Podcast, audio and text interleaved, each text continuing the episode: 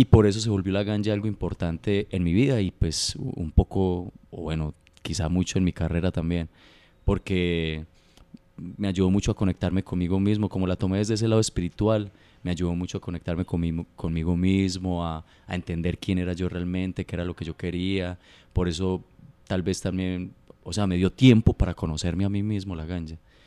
Eh, me desconectó de, de, de, de, la televisión, de, de que es que tengo que vivir en estos parámetros, me desconectó de todo eso y me dijo, no, me dio tiempo para conocerme a mí mismo y decir, no, yo soy esto y yo lo que quiero hacer es esto.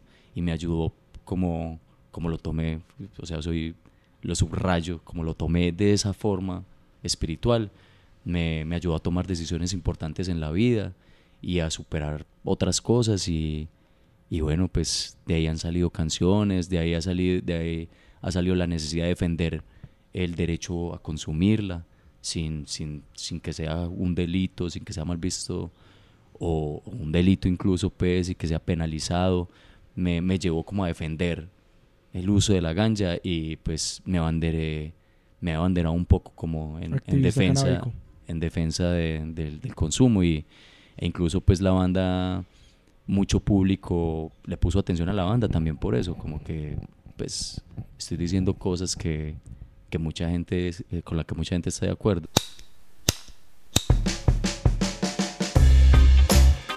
Estás a punto de escuchar el podcast La Voz del Cannabis, un programa que llega a ti inspirado en el amor y la pasión de un grupo de amigos por el autocultivo legal y las experiencias provenientes de la milenaria planta del cannabis. A Voz da Cannabis, o programa que eleva sua mente sem que seja 4 e 20.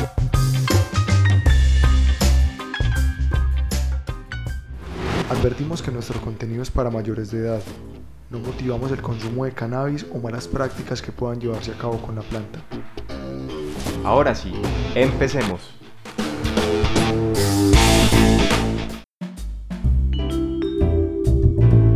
Un saludo para toda la comunidad canábica y en especial a vos que escuchas en este momento la voz del cannabis.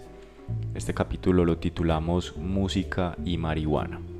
En este capítulo conocerás la historia de vida de Mauricio Osorio, vocalista del grupo de reggae colombiano de Bruces a mí, fundado hace 20 años.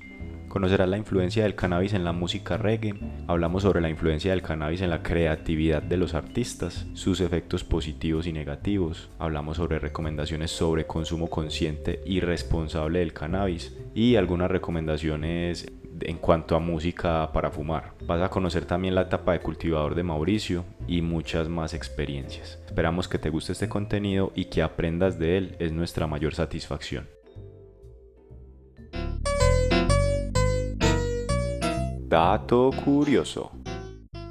Durante nuestra visita a la casa de Mauricio para poderle hacer esta entrevista, quisimos llevar un pequeño obsequio que básicamente fueron unas flores que nosotros mismos cultivamos en el jardín de la voz del cannabis de una variedad de Geacids que se llama Early Skunk. Con respecto a esta, pues Mauro nos contó una historia muy interesante que es el dato curioso de este capítulo. Sí, o sea, eh, skunk es zorrillo, eso es skunk, es zorrillo en inglés, allá, allá los zorrillos les dicen skunks. Y y a veces se sentía mucho eh, eh, ese olor a, la hierba que uno conoce como skunk. Yo sí todo el tiempo como que me extrañaba, como que, uy, por acá fuman mucho. Apoyo, fuman mucho. y, y, no, en realidad. ¿En la ciudad o.? En la ciudad, sí, en la, no, y en la ciudad y en la zona rural. Lo que pasa es que Canadá es como muy, muy rural igual. O sea, las ciudades. Las ciudades son con muchos bosques internos, con muchos lagos, porque igual es un país muy grande, pues. Y, no, de repente uno sentía ese olor y, en realidad era que era un zorrillo a lo lejos. O, en las carreteras a veces se, se, sentía mucho ese olor y era porque habían, habían atropellado algún zorrillo y se levantaba ese olor por todos lados. Y pues ahí entendí, uy, con razón le dicen skunk a esa hierba porque es que huele muy parecido al zorrillo.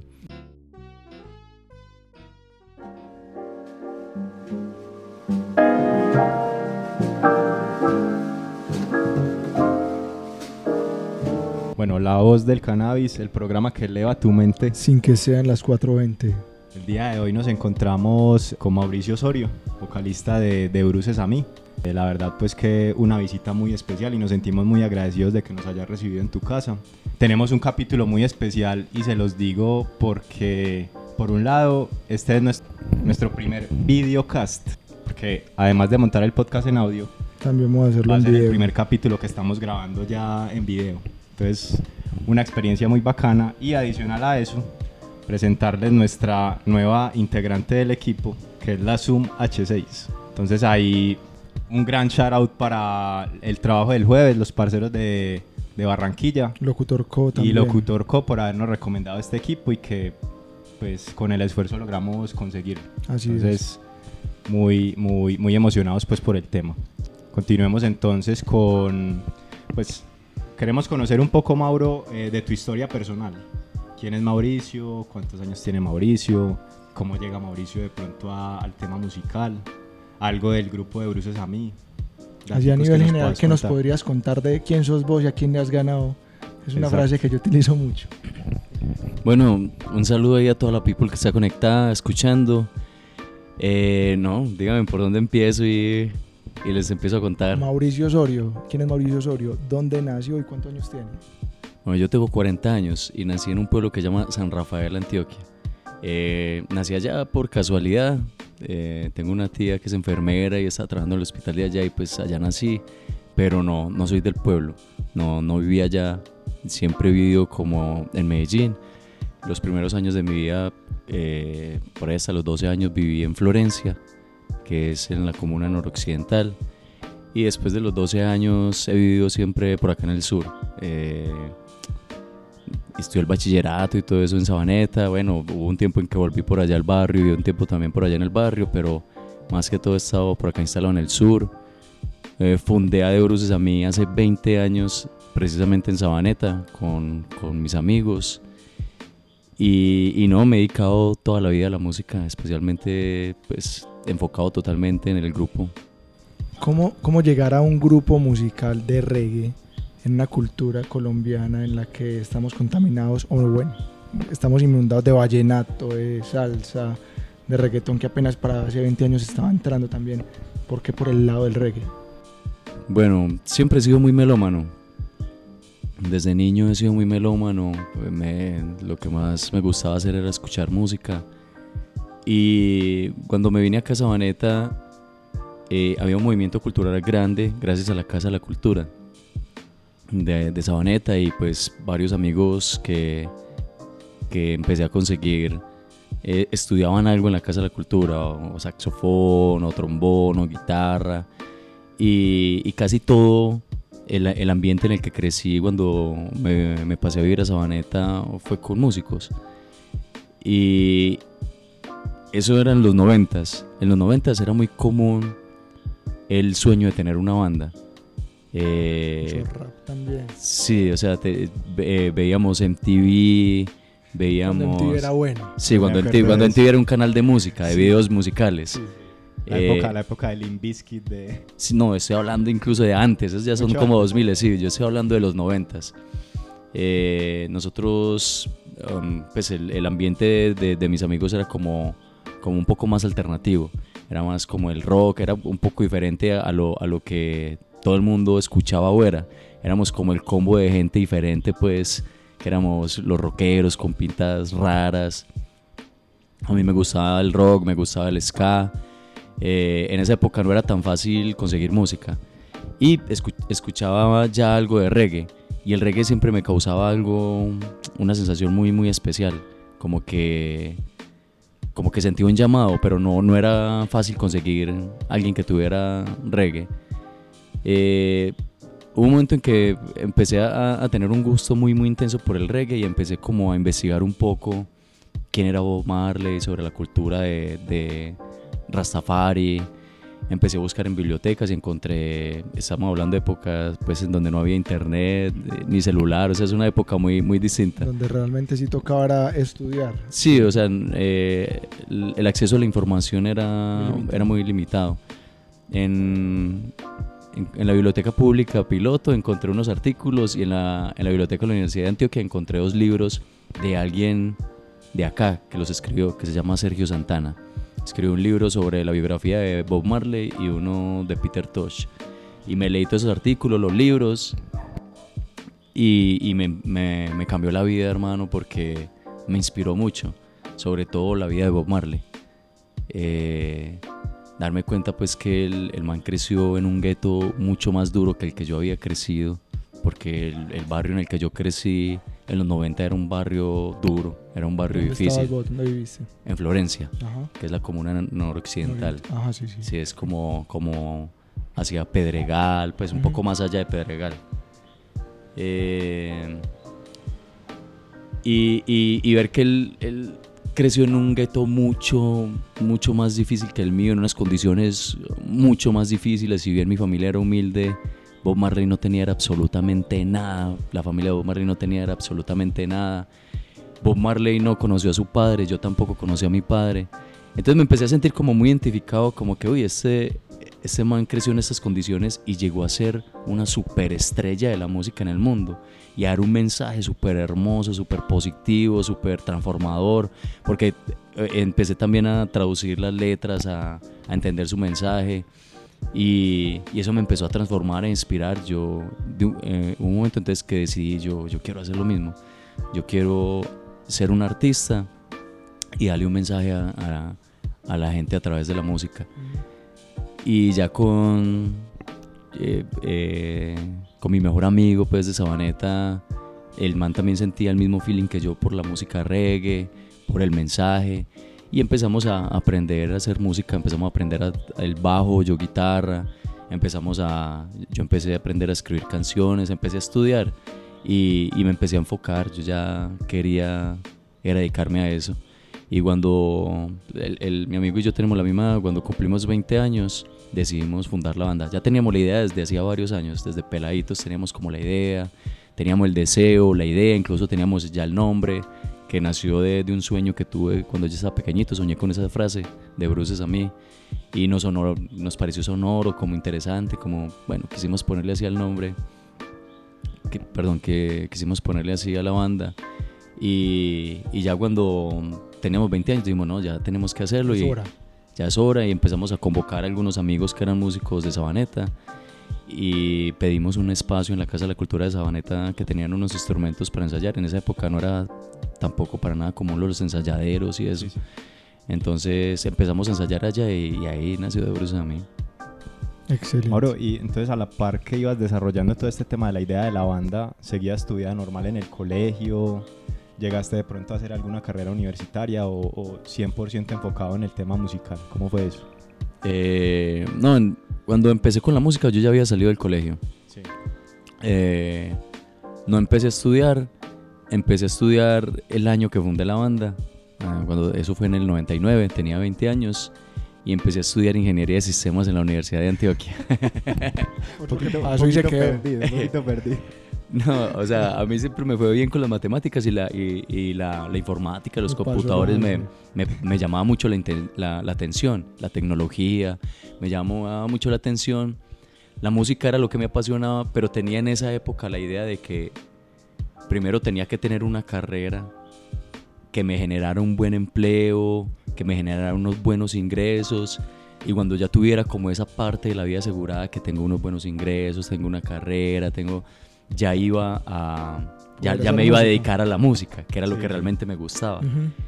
Y cuando estudié dos semestres, en ese año que estudié, pues eh, los exámenes, como, como habíamos también acabado de fundar la banda, entonces era como esa pasión, como no, ensayemos, hagamos más música, toquemos más guitarra, compongamos más canciones, pero también había que estudiar para los parciales, había... Entonces yo me veía ahí como en mi habitación con los libros, estudiando para los parciales y mi guitarra ahí. Y yo como que no, no, yo, yo cerraba los libros y cogía mi guitarra y me, me, me parchaba era componer canciones. Y, y ahí empecé, empezó pues como esa meditación de que, no, o sea, a mí me apasiona es esto y, y hubo un momento en que tomé la decisión y dije, no, pues así no, no, no tengo una buena capacidad de consumo, capacidad económica, pues una buena situación económica, yo me voy a dedicar a lo que a mí me gusta hacer La música. a la música y, y me fui de frente ya sin, sin miedo o bueno, de pronto sí con un poco de temor y dudas, pero, pero ya con la decisión tomada y de, y de frente con toda. Si lo voy a dedicar tiempo a la universidad, el, tiempo que le dedico a la universidad, a la universidad o a un trabajo, se lo dedico es a la música y voy a empezar a progresar con, con lo que me gusta, que es la banda.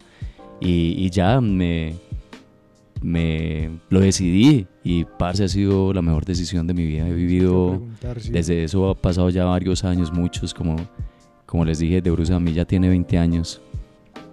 Y no, he vivido una, una experiencia de vida maravillosa.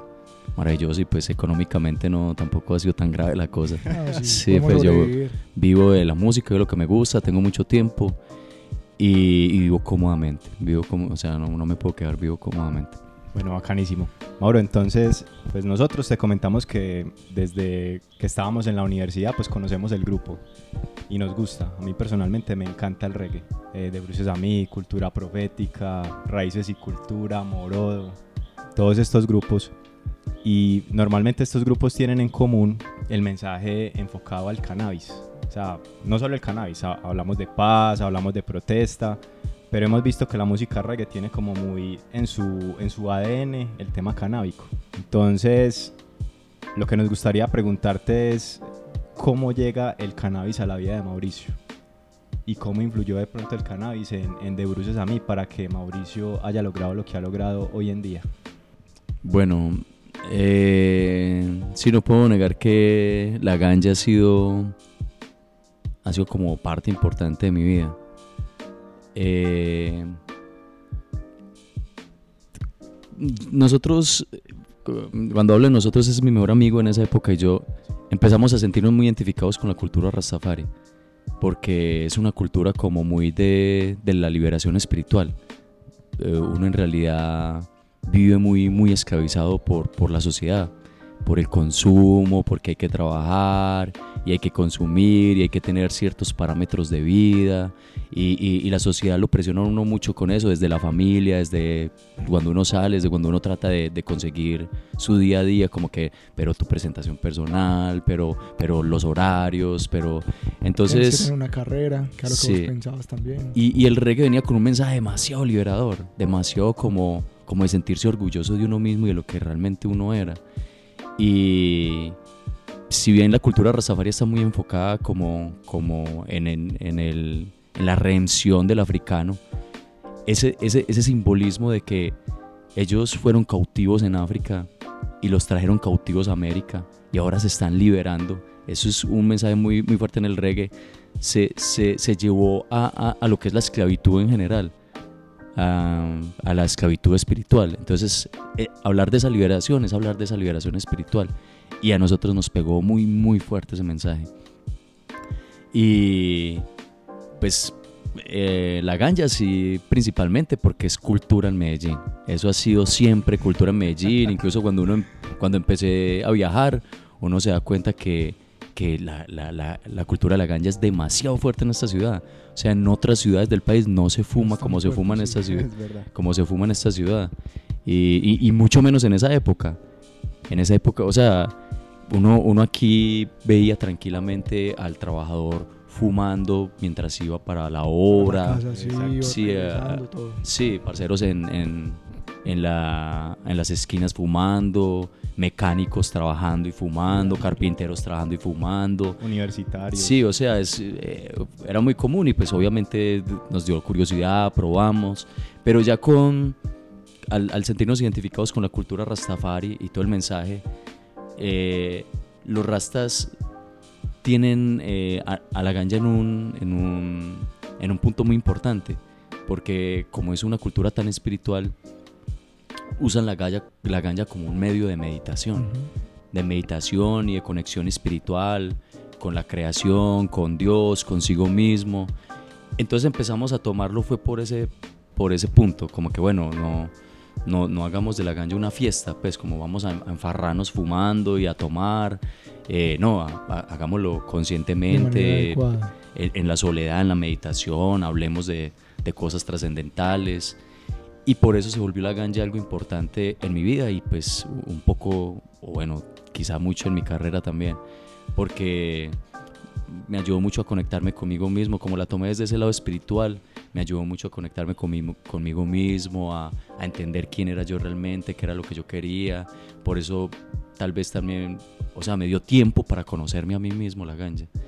Eh, me desconectó de, de, de, de, la televisión, de, de, que es que tengo que vivir en estos parámetros, me desconectó de todo eso y me dijo, no, me dio tiempo para conocerme a mí mismo y decir, no, yo soy esto y yo lo que quiero hacer es esto. Y me ayudó como, como lo tomé, o sea, soy, lo subrayo, como lo tomé de esa forma espiritual, me, me ayudó a tomar decisiones importantes en la vida y a superar otras cosas y, y bueno, pues de ahí han salido canciones, de ahí ha salido, de ahí ha salido la necesidad de defender el derecho a consumirla sin, sin, sin que sea un delito, sin que sea mal visto o un delito incluso pues y que sea penalizado, me, me llevó como a defender el uso de la ganja y pues me abanderé, me abanderé un poco como en, en defensa, canábico. en defensa de, de, del consumo y, e incluso pues la banda mucho público le puso atención a la banda también por eso, como que pues estoy diciendo cosas que, que mucha gente, con la que mucha gente está de acuerdo. Sí. Siempre fui muy abierto con eso con los medios, incluso yo respondía a entrevistas fumando y, y hablaba de la ganja en televisión y en esa época aún era un poco un tabú, pero, pero yo sentía que, que, la gente, incluso mi familia, empezó a aceptarlo y a no verlo tan malo. Los medios empezaron a aceptarlo y no verlo tan malo. Mm, la alcaldía me contrataba y yo hablaba de la ganja y como que empezaron no a verlo tan Uy, malo. sí, empezó como, problemas ahí. Sí, empezó como, como a abrirse un poco más la mente con respecto al consumo, porque antes era muy... Muy estigmatizado. Sí, muy todo. estigmatizado. Entonces, si uno consumía ya era un ladrón. Había gente que le tenía miedo a todo. uno porque uno tenía un, un porro en la mano. Sí, sí. Eh, a- había gente que odiaba, de odio a muerte, de que no, los, los marihuaneros hay que matarlos, hay que... Sí, sí. sí, uno- y la gente empezó a abrir como la mente a darse cuenta que, que la ganja no, no es la ganja en sí lo malo. Hay personas malas que consumen ganja, pero no es que las ganja lo- la ganja los vuelva La- malos o exacto. algo así. Y adicional estabas en una época, pienso yo, en la que el tema pues como canábico lo asociaban mucho como al tema de- del narcotráfico, la época de Pablo Escobar. Entonces, pues todo lo que tuviera que ver con drogas eran unos Claro, claro. unos malandros. Claro, pues por ejemplo mi familia, o sea, obviamente pues los malandros también se parchaban en las esquinas a Sí, fumar, pero sí. no era lo único que consumían, pero es lo más visible. Sí. Exacto. O sea, es, que es- es lo que más huele, es es lo que ver el humo. Entonces la gente dice, uy, eso es la marihuana, la marihuana. Y entonces mi familia creció como que, como que, uy, es que eso es de, de malos. Y cuando mi familia se dio cuenta que yo fumaba, era como que, uy, ¿Cómo fue eso en la casa? Nunca había habido un marihuanero en la familia. Pues, eh, como yo crecí sin padres, yo crecí fue con, con mi abuela, mis tíos, y ellos fueron como, como, me dejaron como desarrollar mi personalidad con mucha libertad, o sea, Sí, no, no es como, como los padres que están ahí encima mirando a ver uno qué está haciendo.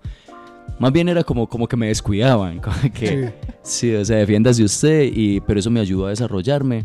Pero cuando ya ellos me empezaron a ver ah, con mis pintas, que, la, que solamente la música, que no quería estudiar, que no quería trabajar, que eh, ellos lo veían así, es, no, tenemos un vago en la casa, un marihuanero vago.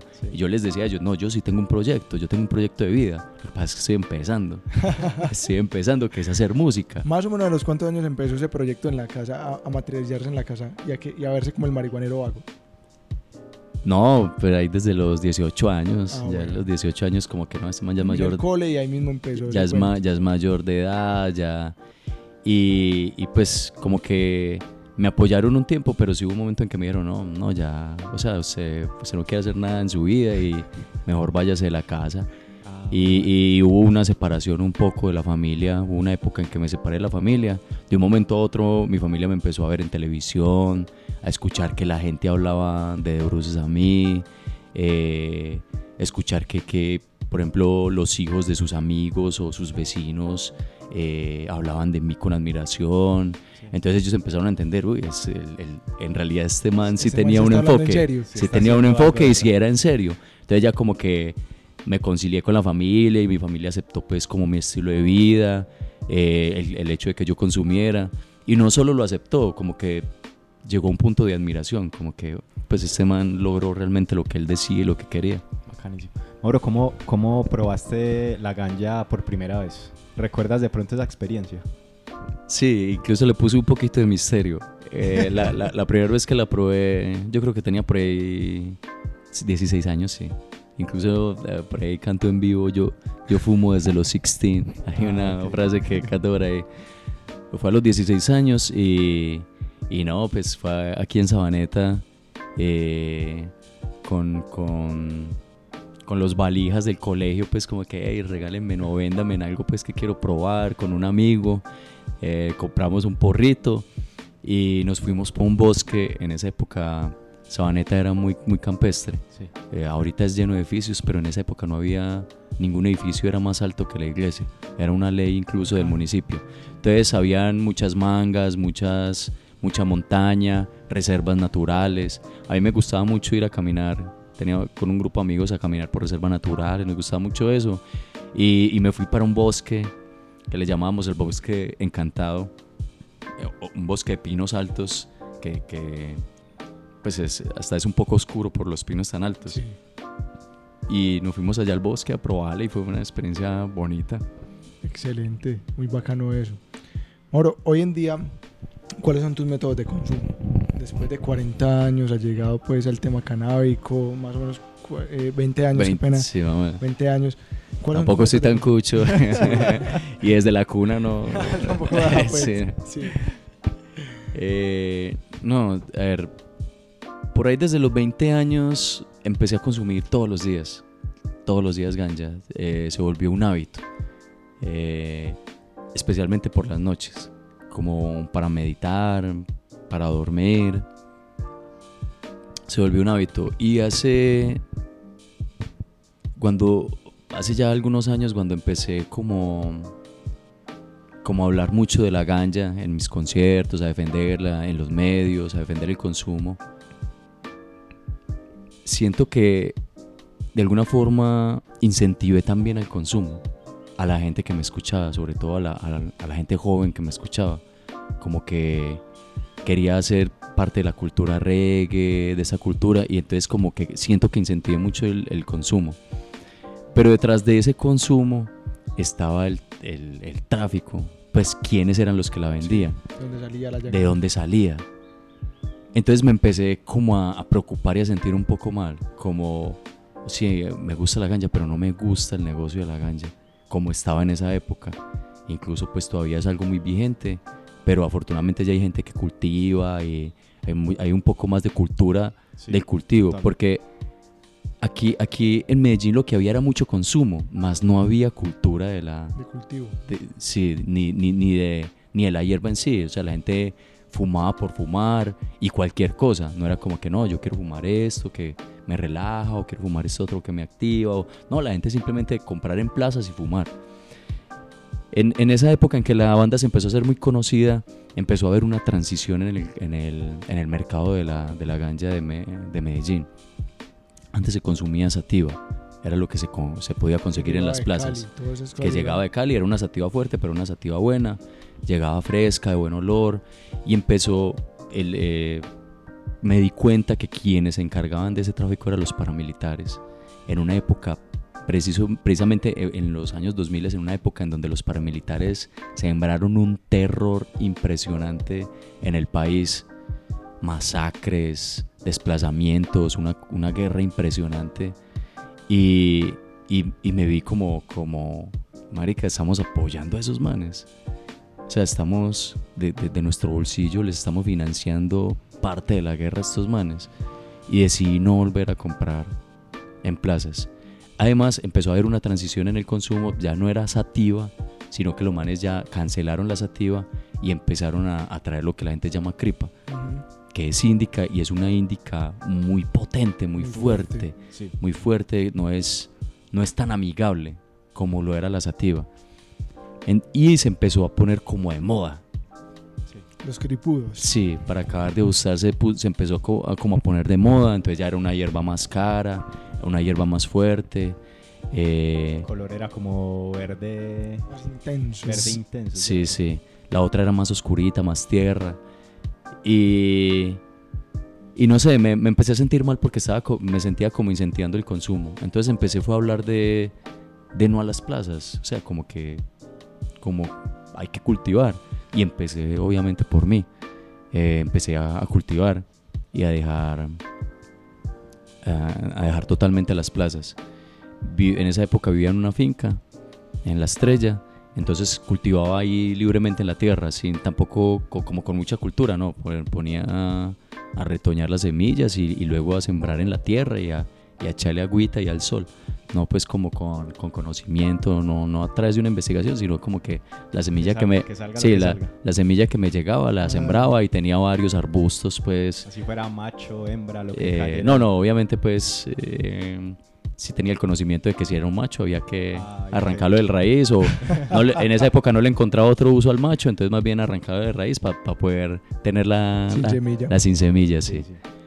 Y, y empecé fue pues como a, a- a consumir solamente de la ganja que cultivaba. Autocultivo. Sí, eh, dejé de vivir en la finca, empecé a vivir como en apartamentos y ya no se hizo tan fácil el, cultivo. Entonces empecé, empecé a mermarle el consumo, no porque quisiera dejar de consumir, sino porque no tenía. No tenías forma de No, no, no ten- no- autoabastecer. Sí, y, y no quería comprar. O sea, yo me, había, yo me divorcié totalmente de eso, totalmente de eso. Excelente. O sea, no, no a las plazas, eh, no a los jíbaros, no a ese negocio, no, no me gusta. Y, y empezó a escasear. Empezó a escasear. Algunos parceros que cultivaban tam- también habían dejado de cultivar. Empezó a escasear. Y, y pues yo prefería aguantarme las ganas de fumar que, que ir a las plazas. Y empezó otra relación diferente con la ganja. Empezó a, a dejarme de gustar el hábito. Empecé como a sentir otras cosas. Como, como que es, es bien, es, eh, se siente bien no fumar todos los días.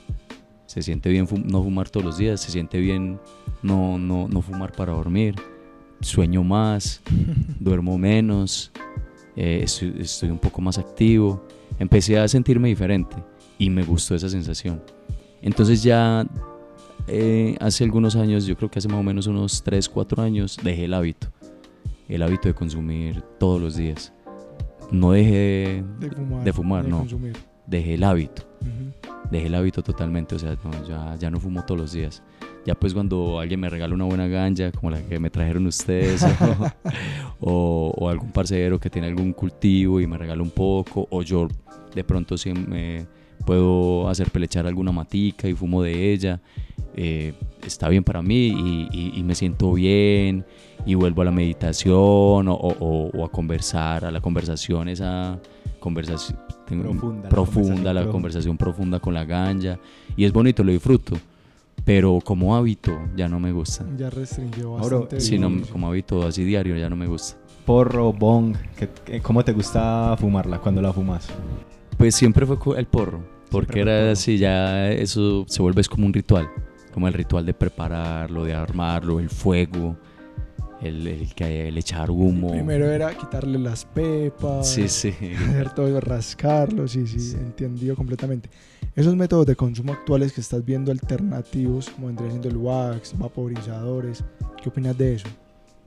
No, es, es bacano. Yo siento que, que la gente se ha culturizado un poco más con el consumo. Entonces, como que hay personas que dicen, no, no me gusta el humo, entonces eh, un vaporizador. eh, ha, ha evolucionado la ganja como, como elemento medicinal.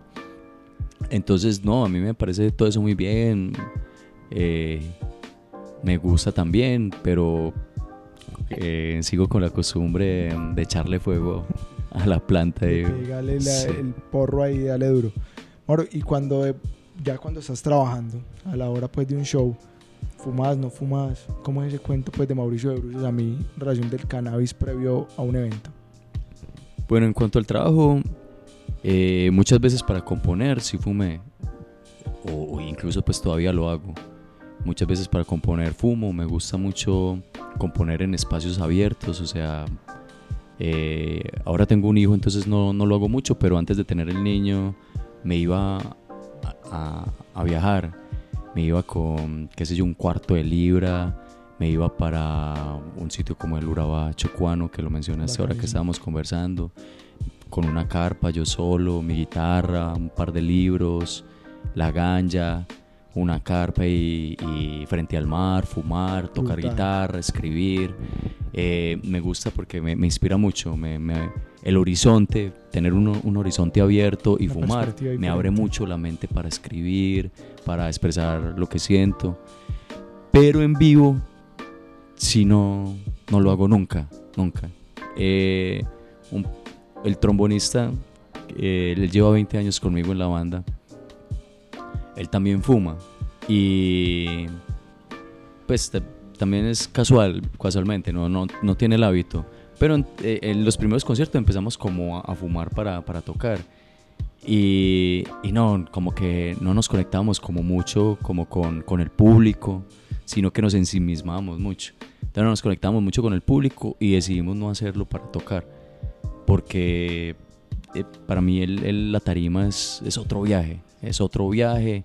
No, no quiero estar internamente conectado conmigo mismo solamente, sino que me quiero conectar con el público. Con el público. Y como que la ganja me ha pasado, o hay, algún momento en que sí he fumado para, para estar en la tarima, no muchas veces, pero sí lo he hecho. Y, y sí, o sea, vuelve y pasa lo mismo, no, no, no, no me es tan fácil conectarme con el público. En cambio, cuando no fumo, es una conexión full con el público y pues en realidad ese es mi trabajo, conectar a la, a la gente con la, con la música que estamos interpretando en ese momento. ¿Te llegó a pasar de pronto en algún concierto que se te haya olvidado la letra o algo así? No, eso así no fumo y me pasa.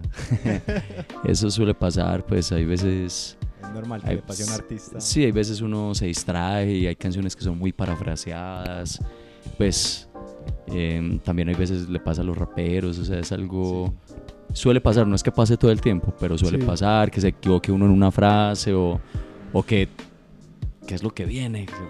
¿Qué es lo que viene? Hasta que, hasta que uno como que por fin la coge, uy, tan, y- pero hay veces pasa, eh, por diferentes elementos distra- distractores, pues hay veces eh, el- eh, la interpretación en vivo requiere mucha concentración, pero a la vez hay muchos distractores, que es que de pronto el sonido no está bien, o, o le pasó a alguien, algo a algún músico, o alguien del público hizo algo que lo distrajo a uno, entonces eh, hay veces suele pasar pues que uno se desconcentra, pero... Mauricio, dame un hijo, un cartel por allá.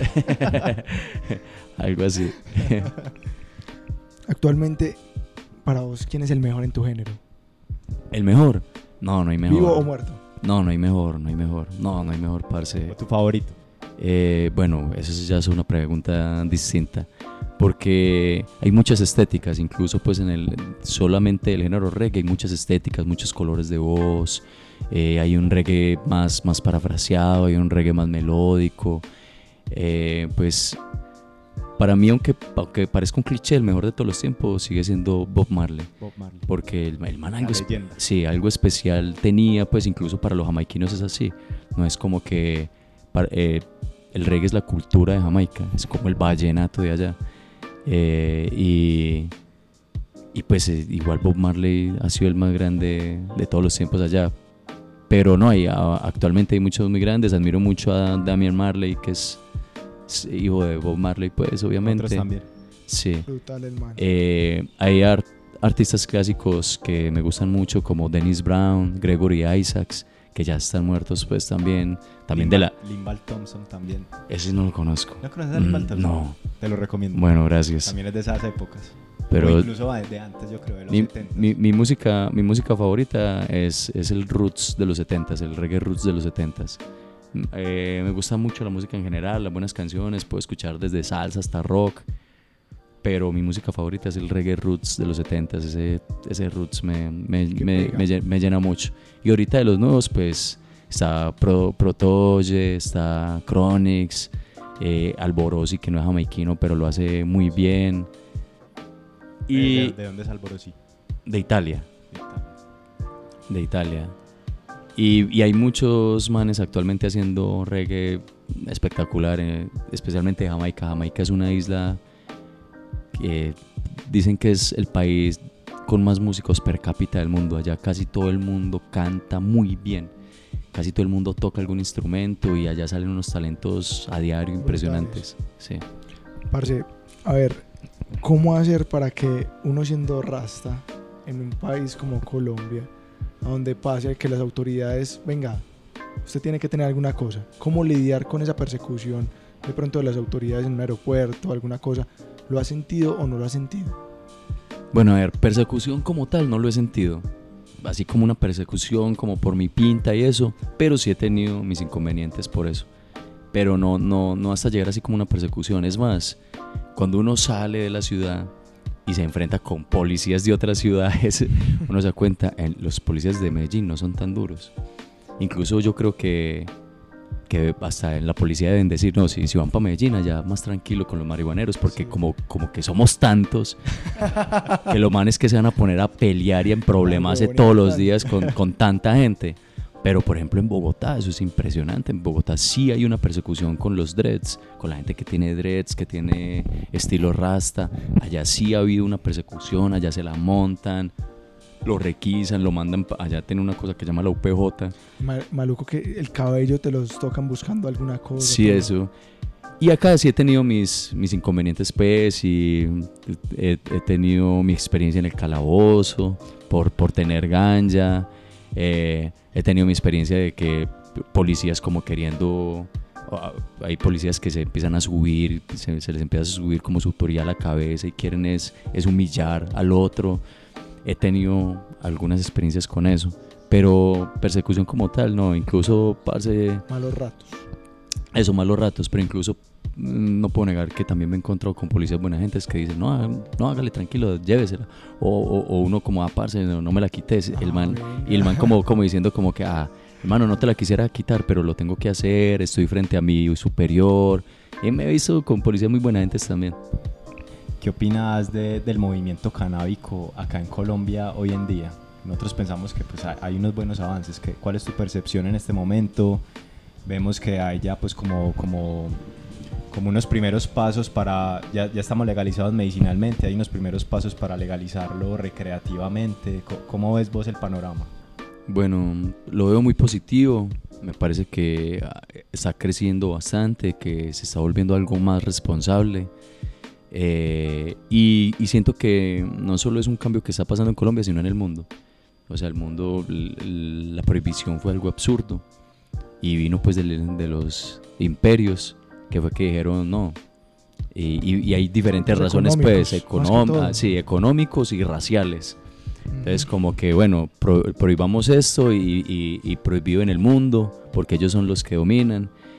Eso fue algo absurdo, no, no desarrollar ni siquiera la investigación de una planta tan poderosa medicinalmente hablando. Los y- egipcios lo llamaban la planta para todo. Sí. Y viendo que la humanidad lo había usado desde, pues, inmemorables. desde quién sabe cuántos milenios usándole y llega... Esto es de hace lle- 10.000 años. sí, Hace 10.000 años con, con el cannabis. llega, llega un imperio a decir, no, es- hay que prohibirla. Pero eso fue absurdo y ahorita el mundo está cambiando en eso. Y Colombia está, está entre los países que van como punteando ese cambio.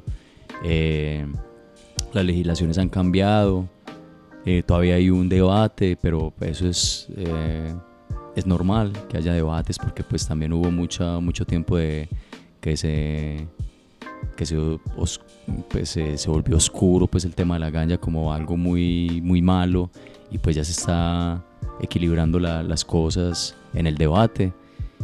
Eh, ahorita pues ya también se está viendo como, como algo económico eh, y que puede ser un potencial económico. En estos momentos Colombia es uno, uno de los países que más potencial económico tiene con la ganja Sí, porque es uno de los países que con el- su legislatura ha cambiado para que pueda haber un negocio a través de la ganja y, y son legislaciones más abiertas que en otros países, incluso más abiertas que Canadá y, y que Estados Unidos para el cultivo, para el cultivo. Para el consumo sí está un más avanzado Canadá especialmente. Uruguay. Uruguay, Estados Unidos Estados va, Unidos. va Estados para Unidos allá. En Europa pues hay algunos países donde eso es hay muy tranquilo.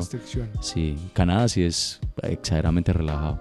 Así allá sí no le ponen a uno problema en absoluto. Ni en la calle, ni Y en no les va mal para nada. No, nada, no, nada. Yo allá incluso tuve una experiencia que eh, estaba en una, en una playa, pero en una playa de un lago, Y, y pues me encontré un grupo de gente que estaban fumando y como que les puse conversa y, y les dije, no, yo soy de otro país y no, no, no he conseguido ganja por acá. Hermano, no, venga, comparta con nosotros, me pasaron Venga, una ganja. venga, venga. Y, y sa- sacaron una nevera y me, me pasaron una cerveza también. Y yo, ah, bueno, excelente. Yo, como que ve, qué parche, que manemos buena gente. Los canadienses son muy, muy buena gentes. Y, y de un momento a otro, como que ellos miraron así todos asustados y era que detrás de mí venía un policía. Y, Ah. yo, y yo era como que, ay, güey, madre, el man, el man me decía, ¿usted sabe qué está haciendo? Y yo le dije, hermano, no, disculpe, yo no soy de por acá, yo no. Soy Eh, turista. Soy, soy turista, yo no, no conozco muy bien las leyes de ese país. ¿verdad? soy turista. Y el man, el man me dijo, hágame el favor y vierta la, la cerveza, la cerveza en el, en el piso. Y yo, ah, la boté. Tan, eh, bote, bote la lata. ¿Usted, ¿Ustedes tienen más cervezas ahí? No, los manes dijeron, no, no tenemos más cervezas. Y, y el policía me dijo, hermano, no lo quiero volver a ver con una cerveza en la mano. Y salió y se fue y no me dijo absolutamente nada por el porro. Pau. En Colombia pasa Ah, todo por lo el porro contrario. Sí, porque allá es prohibido consumir licor en la calle. Entonces, Acá, acá la- pasa todo lo contrario. La llamada de atención fue por la cerveza, no me dijo absolutamente nada por el porro. Eso mismo pasa en Ámsterdam. Yo estuve en Ámsterdam en diciembre del año pasado y más fácil ves en las calles letreros que dicen prohibido el consumo de licor que el consumo de, de ganja. Es increíble. Sí, claro. Mauro, ¿qué experiencias tenés de cultivo? ¿Te consideras cultivador, no cultivador o qué? No, no, la verdad no me considero un cultivador. Eh, yo cultivé como gracias a, a los beneficios de la tierra y el clima que tenemos, pues, pero no, no bajo un estudio, un conocimiento, ¿no? O sea, las semillas que me llegaban iba, iba plantando, hay veces salían índicas, hay veces sativas, pues uno las distingue pues ya un poco, como que la sativa es más grande y, y la índica es más pequeña y el tamaño de las hojas. Pero no, no, en realidad no. Yo siempre he estado más concentrado en la música. eh, y en la música, cómo sacar mi proyecto adelante. Y en, y en mi hijo, pues, es a lo que más dedico el tiempo. Intenté, pues, como un poco el cultivo indoor y no, no me gustó como mucho la experiencia. Eh, me parecía que para que saliera las cosas bien había que tecnificar mucho y Invertir. invertir bastante. Entonces, no, tampoco me llamó mucho la atención. Yo, o sea, cuando cultivé y que salió buena ganja, era porque, pues, estaba como en una tierra, en una tierra, era como una tierra fértil y pues como tenemos un clima tan amable, pues salió como una buena ganja, pero no, Mari, ¿cómo conseguías las semillitas en ese entonces? La- las que sembrabas allá en la tierra. Ah, me regalaban amigos o, o de o de, la hier- hier- o de la hierba. de la misma hierba que me regalaban salía alguna y, y iba cultivando. rascado. Sí. Bueno, Mauro, ¿qué es lo mejor que te has fumado y en dónde?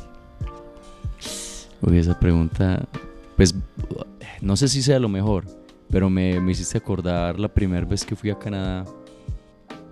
Fui a una isla que se llama Gabriola, que queda en el Pacífico. Eh, y pues allá, allá la cultura de la ganja es muy grande y es muy fuerte. O sea, hay gente que, que cultiva una ganja y, y, y me dieron una hierba que me dieron. eh, me- alguien me dijo, hermano, te estoy dando lo mejor de mi cosecha. Listo, bueno. Y la probé y sentí, sentí ese viaje de las primeras fumas. Sentí ese mismo viaje, como, como esa risa y esa euforia de que, pues, como, como, ¿qué es esto? Eh, me acuerdo de esa, no sé cómo se llamaba la verdad, pero esa fue una... Canadá. Sí, en Canadá, una allá... Pues de, de- de la mejor hierba que he fumado ha sido la, la canadiense, la- allá mismo, sí. Ahorita detrás de micrófono nos contaste una experiencia que tuviste allá mismo en Canadá con la variedad Skunk. Sí, o sea, eh, un poquito... Skunk es zorrillo, eso es skunk es zorrillo en inglés, allá, allá los zorrillos les dicen skunks. Y, y a veces se sentía mucho eh, ese olor a, a la hierba que uno conoce como skunk. Y yo sí todo el tiempo como que me extrañaba, como que uy, por acá fuman mucho, Huele a pollo, huele a pollo. fuman mucho y, era- y no en realidad ¿En la ciudad o...? en la ciudad, sí, en la, no, y en la ciudad y en la zona rural. Lo que pasa es que Canadá es como muy, muy rural igual. O sea, las ciudades, las ciudades son con muchos bosques internos, con muchos lagos. porque igual es un país muy grande, pues. Y, y no, de repente uno sentía ese olor y, y en realidad era que era un zorrillo a lo lejos. O, o en las carreteras a veces se, se sentía mucho e- ese olor y era porque habían, habían atropellado algún zorrillo y se levantaba ese olor por todos lados. Y pues ahí entendí, uy, con razón le dicen skunk a, a esa hierba, porque es que huele muy parecido al zorrillo. Y lo que sentiste ahorita que te trajimos, que No, eh, me, me recordó, me recordó. lleva eh. Sí. Si le regalamos a Mauro una, un poco de nuestra Early Skunk, eh, que la cultivamos nosotros mismos, esas de Gea Seeds, Sí. ¿cierto? Eh, muy buena, muy buena la variedad. Mauro, ¿qué te gusta fumar? Variedad, Yo creo que me gusta más la sativa. estar despiertico. Sí, me gusta más la sativa. Ya antes tenía como problemas de insomnio. de- Esa era una de, la- de las razones por las cuales fumaba todas las noches. Pero bueno, eso ya lo resolví en mi vida, pues ya. Y no, sí, prefiero, en estos momentos de mi vida, prefiero la sativa. Y a la hora de componer, También. estar activo. Sí, sí. Excelente. Ya hemos hablado pues bastante del cannabis y es una pregunta que normalmente le hemos hecho pues como a todos los invitados del podcast. ¿De pronto has consumido alguna otra sustancia diferente al cannabis? Bueno, cuando estaba muy peladito, exploré un poco ese mundo. Y la verdad no, no me gustó. No me gustó, pues, pues, sobre todo con, con los químicos, pues, o sea, era, era más bien como, como, como que iba por un camino muy loco de, de fiesta, de licor.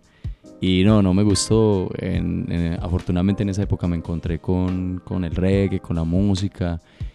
Y no, decidí como no, no volver a, a consumir nada de esas cosas, solo la ganja y la música y ya. Malas experiencias y malos viajes pues.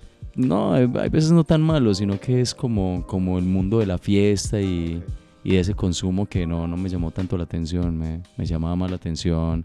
En esos momentos de, de mi vida me llamó mucho más la atención simplemente meditar, pensar, eh, tener como una conexión espiritual y, y hacer música.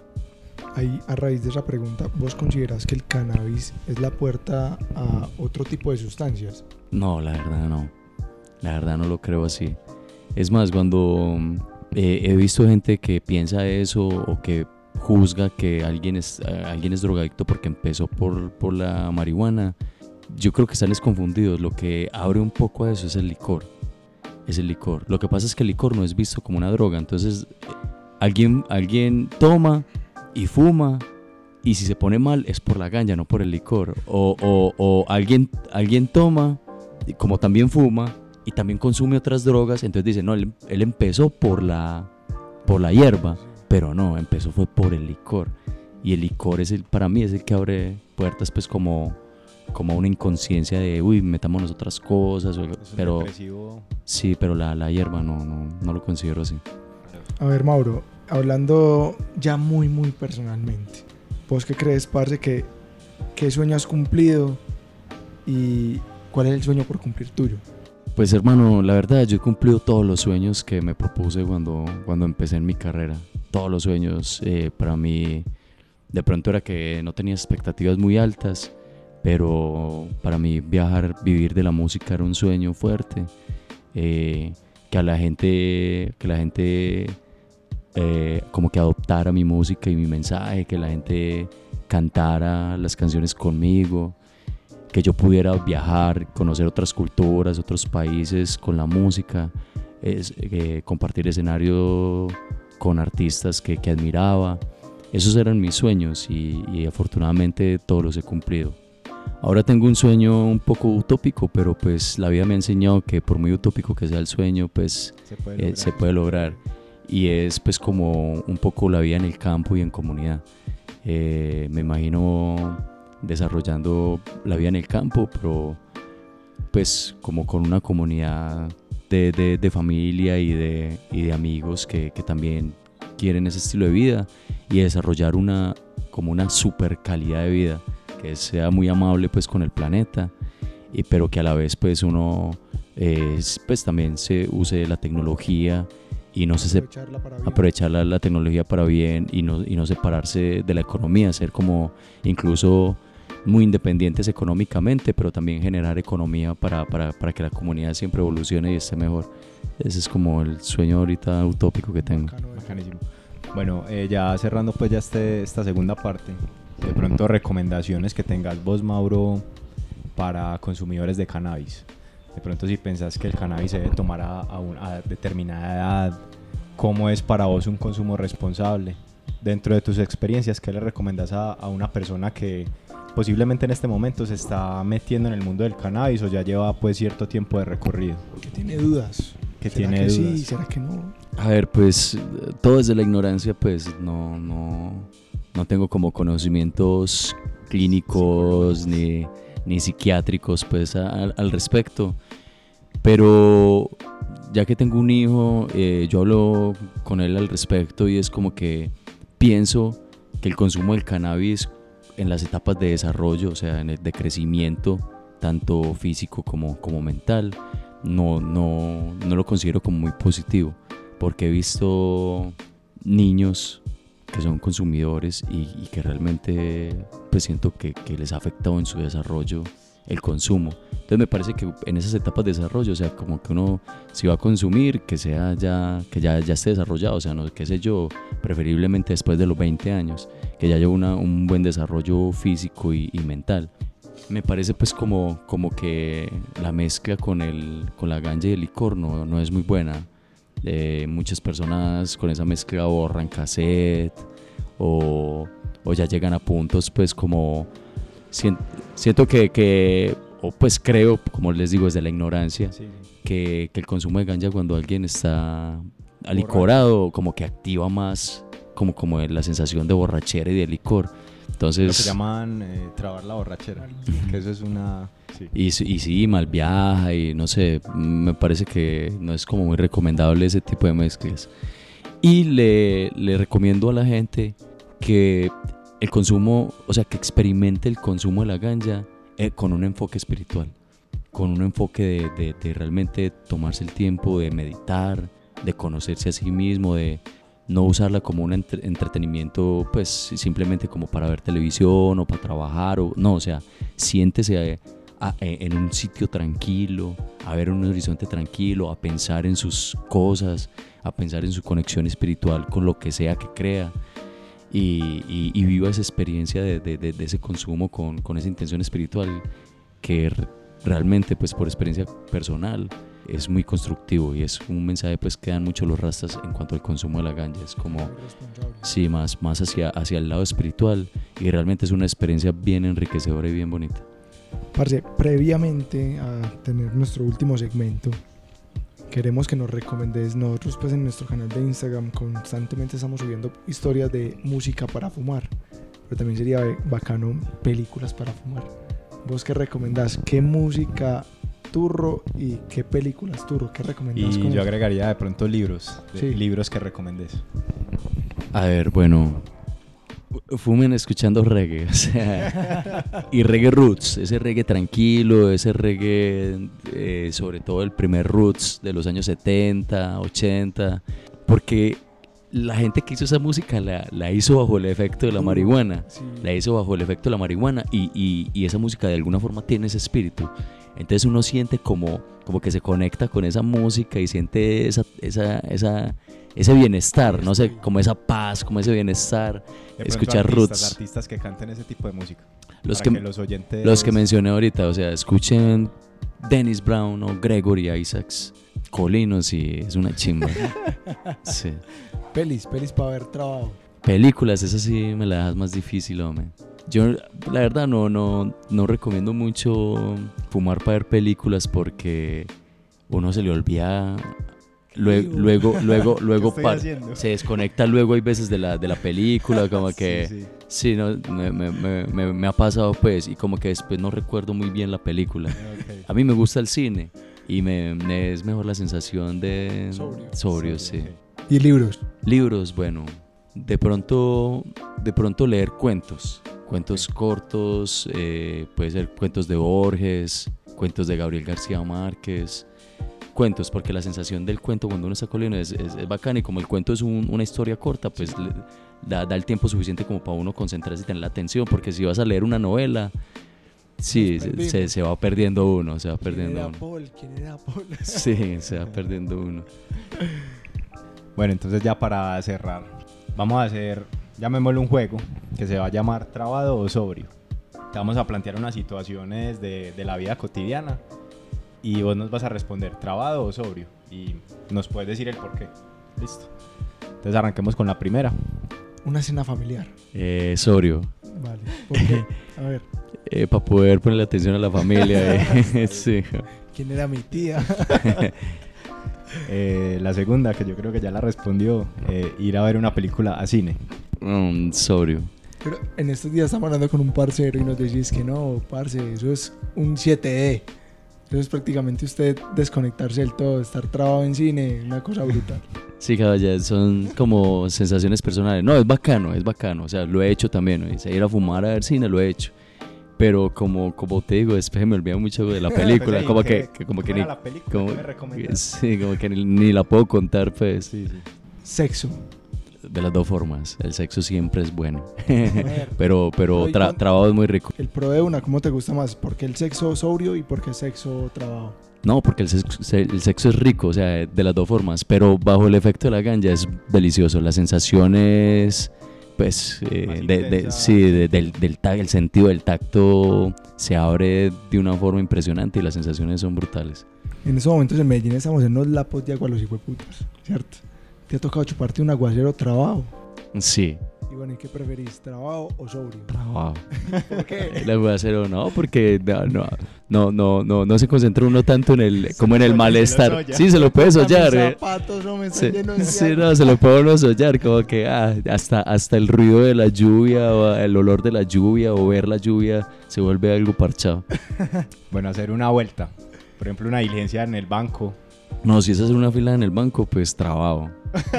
Pero si, si son vueltas que requieren concentración, es mejor sobrio, porque por ejemplo uno ir a hacer el mercado, trabajo, seguro uno se le van a olvidar, seguro se le van a olvidar muchas cosas de, de las que tenía que hacer. Sí, o de pronto va a comprar cosas que en realidad no era lo que usted quería comprar, pues. Mauro, leer.